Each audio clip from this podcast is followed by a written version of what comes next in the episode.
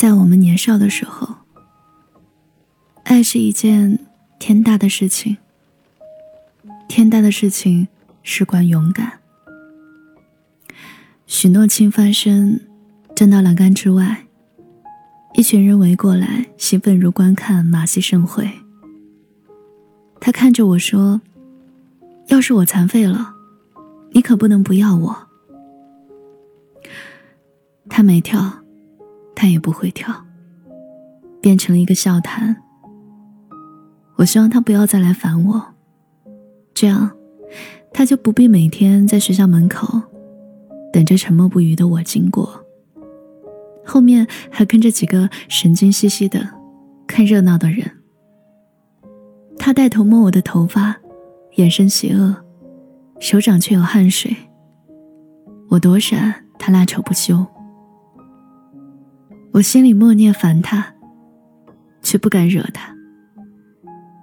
他不只是骚扰我一个人，还沿路骚扰许多女生。但这些女生都跟我一样，并不敢当面坚定的反抗。有人报告了班主任。许诺清被狠狠的教训了一顿。班主任说：“你这是耍流氓，现在是我教训你，以后你就等着到监狱里被别人教训吧。”等到所有人都放学后，许诺清还没有被允许离开那里。我犹豫了一下，经过他面前的时候，多说了一句：“早知今日，何必当初。”我说话的语气老气横秋。他笑了。就发生在一九九七年的年底。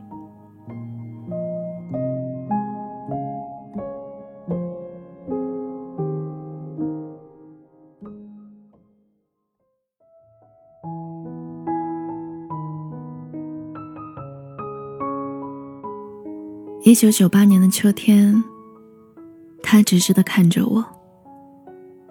他眼睛里大概有炸弹，一颗一颗丢过来，炸的人心里乱。其实他挺帅的，我知道，就是因为这个原因，他在骚扰我那么久，肆无忌惮。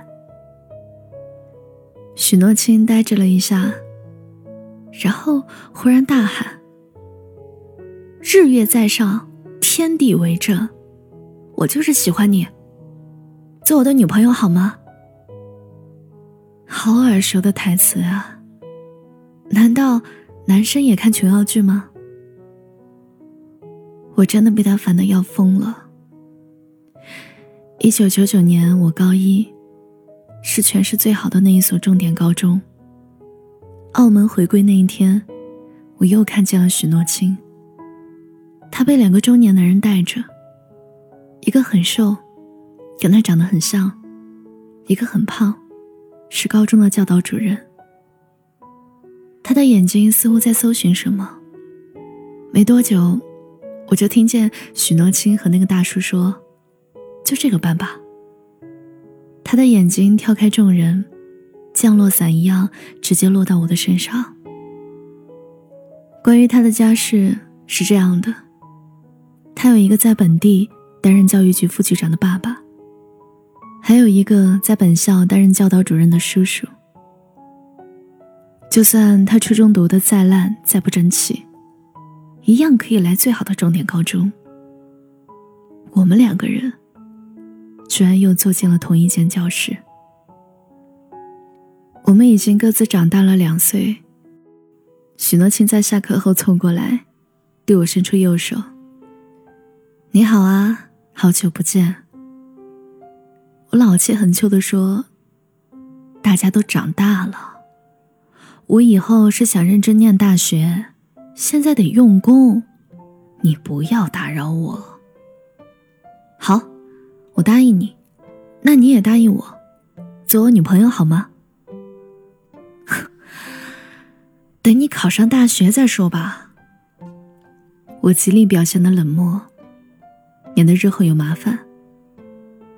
他傲娇的说：“哼，你念什么，我考什么。”我轻笑道：“凭你？”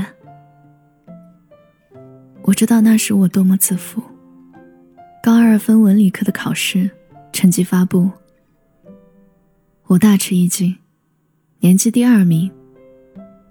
三个黑色楷体字刺痛了我的眼睛。许诺清把排在年级第三十九名的我甩远了。二零零零年，高二，顺理成章我选文科。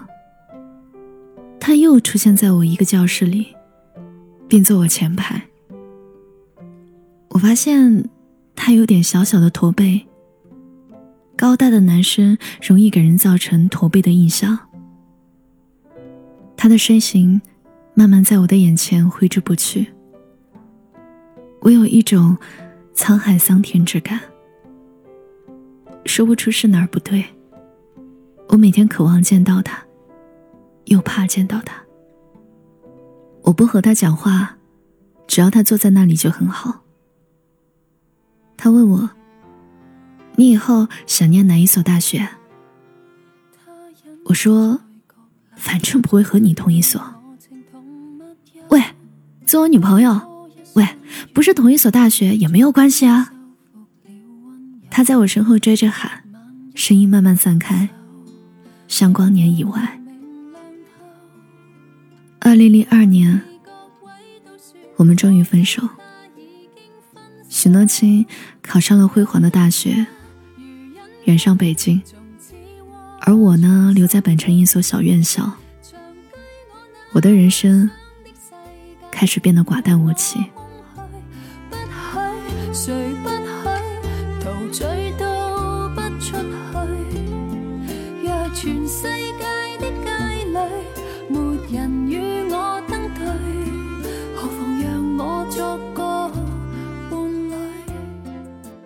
二零零五，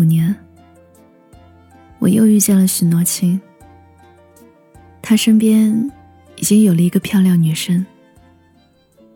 你们学校蛮漂亮的呀，他对着我说：“谢谢你的夸奖，可这和我好像没有什么关系。”我压住心里的暗涌，说出这一句冷漠淡然的话。我打算不做进一步交流就走掉。这也是我能给自己想到的唯一抵制惊讶和激动的方法。喂，你站住！他在我身后喊我，我没有回头。樱花被风吹拂，花雨满天。花开易见落难寻，阶前愁杀葬花人。做我女朋友吧。他声音大了起来，甚至带着一点哭腔。活生生放下旁边的女孩子追上来，他一把抓过我的手。我说的话你听到没有啊？我大声说道：“许诺清，你的许诺真的很轻，你有女朋友了，还想对我做什么？你真让人失望。失望？咦？”这说明你曾希望过啊。他笑了，露出以前那无比顽劣的脸。嗨，她不是我女朋友，她是我朋友。我特意让她陪我来找你，来气你。若非这样，你怎么会说出真心话呢？他后来的行为很简单。暑假从北京跑回来，天天约我。去 K 歌，去玩水，去爬山，烧烤。后来连我妈都说：“你是不是和许诺清谈恋爱了？”他过生日那天，我去了。KTV 的屏幕上正放着古巨基串烧陈小春的歌。我随手拿起话筒，这一小段送给你，许诺清。神啊！救救我吧！一把年纪了，一个爱人都没有。我对他眨眨眼。这时候，我忽然发现了那个女生，也就是他的朋友。他怎么又出现了？他家不是在北京吗？”他说：“我来给许诺清庆祝生日啊。”他的金片子很好听，可我还是听出了他好听之外的弦外之音。现在来许愿吧。大家在点蜡烛，许诺清认真的闭上眼睛。是什么愿望啊？有人小声问道。他说：“是一个很简单的愿望，并且有一个人能帮我实现。”他看着我，低声说：“做我女朋友吧。”我和许诺清的故事结束于零六年的夏天。我们大学毕业的前夕。那个女生带着肚子来找我，她说：“请你成全我。”她跪在我的面前。五个月的孩子是不能够打掉的，求你不要杀我的孩子。一切全在于你一句话，求你了。我的手心在冒汗，我想我的脸色一定很难看。我点点头，我不能再做你的女朋友了。这是我对许诺清说的最后一句话。那边没有回复过，因为我随后就将手机扔进了江里，江水滔滔，淹没了所有的信号与解释。抱紧你的我。比过往富有，曾多么快乐。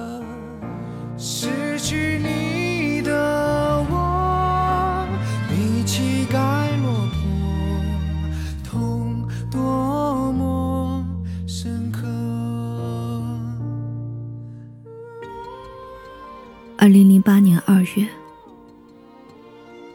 大雪弥漫中国。我将与一位男子举行婚礼。我们一起写着请柬。打开我的手机通讯录，那上面早已没有了许诺清这个名字。但是我却收到他寄来的礼物，是一盒 CD，古巨基的串烧金曲。这样俗气的歌。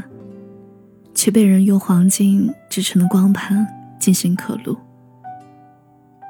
此刻我在倾听，仿佛跨越时代与光阴。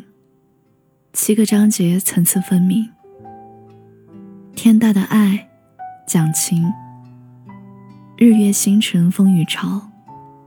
两个人，浪情歌，神爱世人。完结章。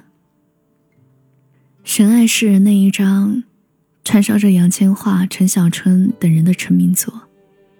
祈求天地放过一双恋人，怕发生的永远别发生。他没有跟我解释，其实那女孩的大肚子是假的，那不过是半个枕头里的棉花，以及半个排球的把戏。参加婚礼的同学口里。流传着这个笑话，只有当事人的我，一直被蒙在鼓里。他们开始把这个笑话的细节复述给我听的时候，我忽然发现，神爱世人，但不爱我。只有一个家伙爱着我，但我错过了。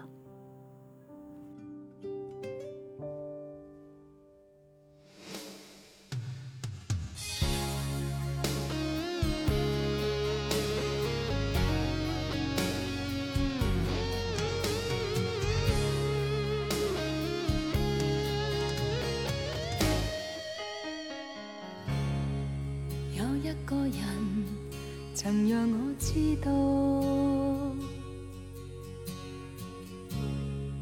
寄生于世上原是那么好。他的一双臂弯令我没苦恼，他使我自豪。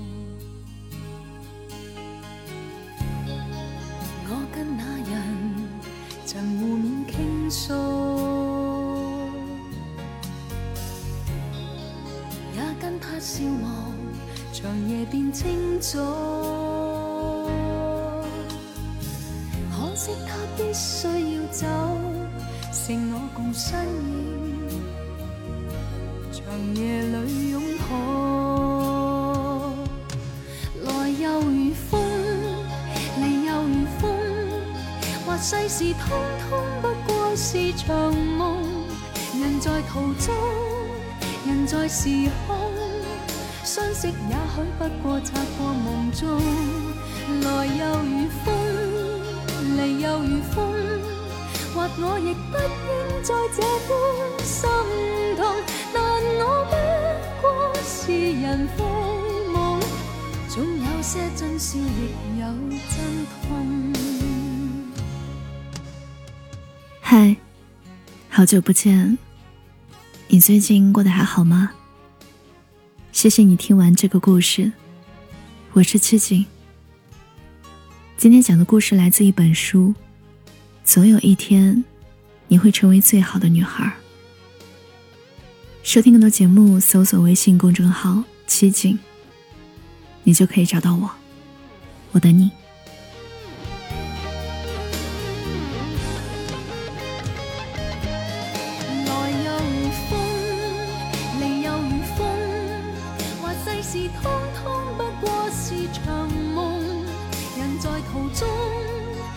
在时空，相识也许不过擦过梦中。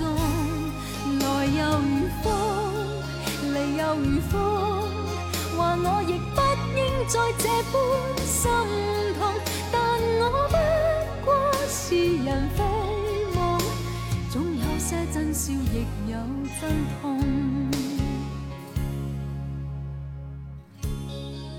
有一个人曾让我知道。寄生于世上，原是那么好。可惜他必须要走，剩我共身影，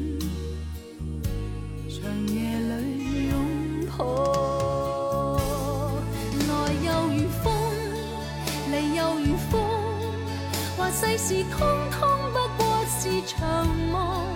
人在途中。人在时空，相识也许不过擦过梦中，来又如风，去亦匆匆。话我亦不应再这般心痛，但我不过是人非梦，总有些真笑，亦有真。